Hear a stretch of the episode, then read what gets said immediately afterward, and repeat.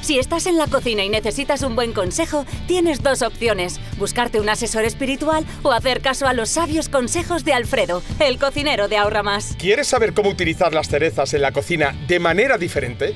Saltéalas con un poco de mantequilla y una cucharada de azúcar hasta que empieces a notar que queden tiernas y han formado un almíbar natural carameloso. Utilízalas como guarnición o con una carne de cerdo a la plancha, por ejemplo. Eso sí que es un buen consejo, ¿verdad? Pues síguenos y permanece al tanto de los mejores trucos para convertirte en todo un cocinillas con Alfredo, el cocinero de Ahorra Más.